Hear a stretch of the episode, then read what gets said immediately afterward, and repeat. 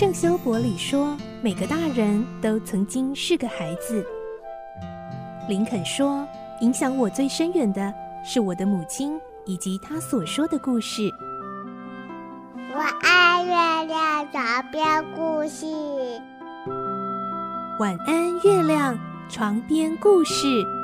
小青姐姐邀请每一位大孩子、小孩子一起听故事，不管多忙，也要和你一起听故事。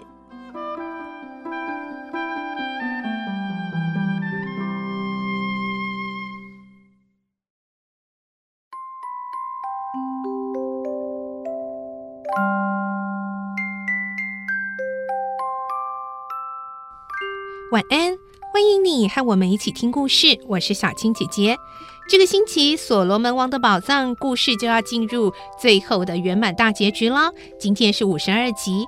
我们的故事内容是改编自东方出版社《世界少年文学必读经典六十》《所罗门王的宝藏》同名书籍。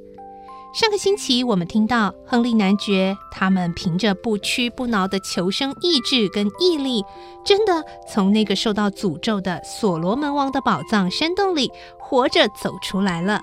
而今天我们会听到，他们决定要照原路走回古挂那国，去找伊古诺国王和伊哈德，把这一路的经历全部告诉他们。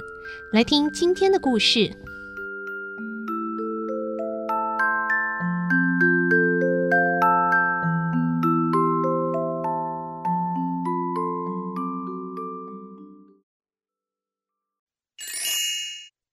所罗门王的宝藏五十二集，再见伊古诺王。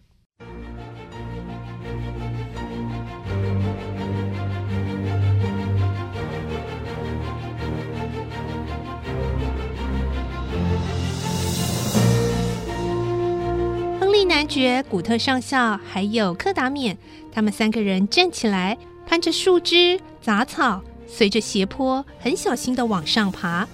因为只要稍不小心，可能又会滚下坑底。他们足足爬了一个钟头才到坑边。这时候，三个人都已经疲倦不堪，但是仍然要爬上去，拖着沉重的脚步走过无言神石像旁边，到了原来的山洞里，恰好遇见了两个来提水的土人。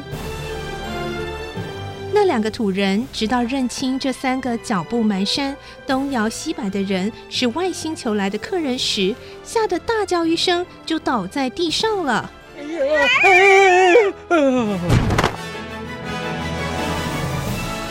这叫声惊动了土人士兵，伊哈德也出来了。克达冕说：“喂，伊哈德，我们回来了。”哎呀，啊，你们回来了。伊哈德一看到他们也呆住了。原来伊哈德以为他们三个人早已经被所罗门宝藏的神诅咒死了。现在看到他们从别的方向赶了回来，伊哈德大感惊讶。哎呦，你们回来了！呃，你们真的活着回来了吗？哦，这不是梦吧？哎呦，哦哦，这是事实啊！这个善良的老人高兴极了，拉着三个人哭了起来。看到你们真高兴哦！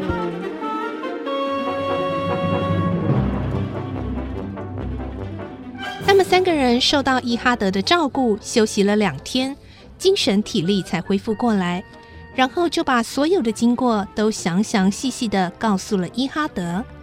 伊哈德对他们所讲的种种经过，既感到惊奇，又痛恨葛考尔妖婆的阴险，同时也很惋惜罗代的死。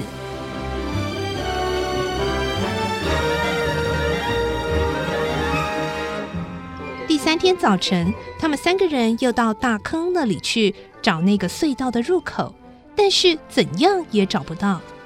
因为他们三个人上次走路的脚印已经被雨水冲走了，而且到处都是野兽的洞穴，根本看不出哪个是隧道的洞口。过了一天，他们又到钟乳石洞去了一趟，在骷髅像的后面仔细调查了许久，但怎么也找不到石门开关的秘密。葛考尔妖婆已经压死在岩石下面，丝毫没有动静。虽然岩石门那边藏着无限的财宝，但是不得其门而入也是枉然。他们三个人只有放弃了寻宝的希望，又回到古挂那的国都去。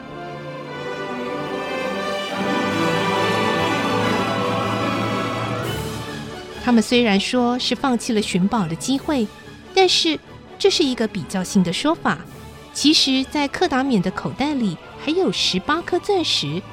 而在其他口袋里所装的钻石都掉在那个大坑里了。这十八颗钻石不知道有多大价值，不过克达冕认为，无论怎样，这些东西应该由三个人均分。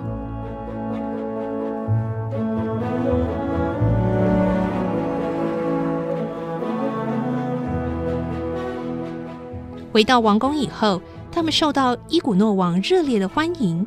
伊古诺王已经改变了从前兹瓦拉的许多恶政，重整军备，有了很受人民肯定的政绩。伊古诺王听到他们在山洞里的事，感到很惊奇。他问身旁的一位大臣说：“你年纪已经很大了，年轻的时候是否见过葛考尔呢？”“是的，我见过。我小的时候，她就是个老太婆了。”我的祖父告诉我，他小的时候，葛考尔就很老了。哎，这件事很奇怪。哎，不过老妖婆已经死了，这个国家的许多古老灾难也都过去了。老妖婆先要杀我，后来又想杀死外星球来的人，真的是既阴险又狠毒啊！伊古诺王不生感慨。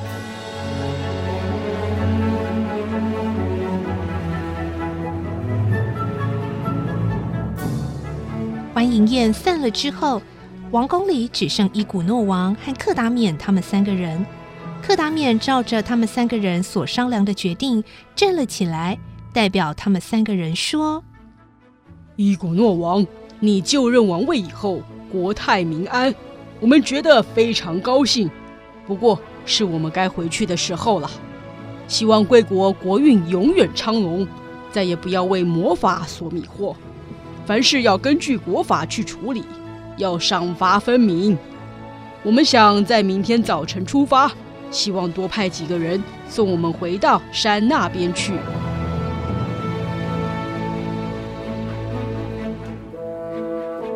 伊古诺王听了很难过，两手遮着脸，好半天才抬起头来说：“哎，我心里啊实在太难过了。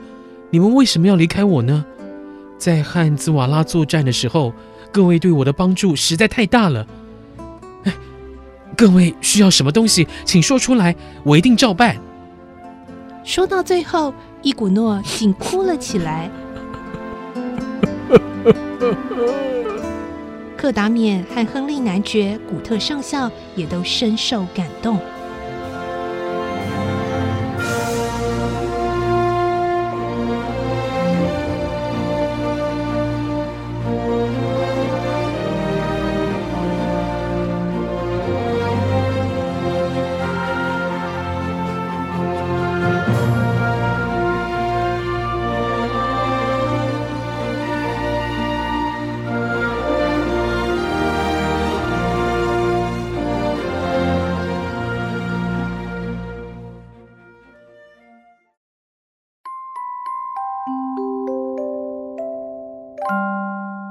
在今天的故事中，我们听到亨利男爵他们再度回到古挂纳国，也再度见到伊古诺王。但是，刚刚故事最后，我们听到他们决定要回到他们的世界，他们的这个国家里头哦，也就是他们要离开古挂纳国喽。伊古诺王非常的舍不得，还落下了男儿泪呢。明天我们再继续来听《所罗门王宝藏》这个故事喽。我是小青姐姐，祝你有个好梦，晚安，拜拜。下，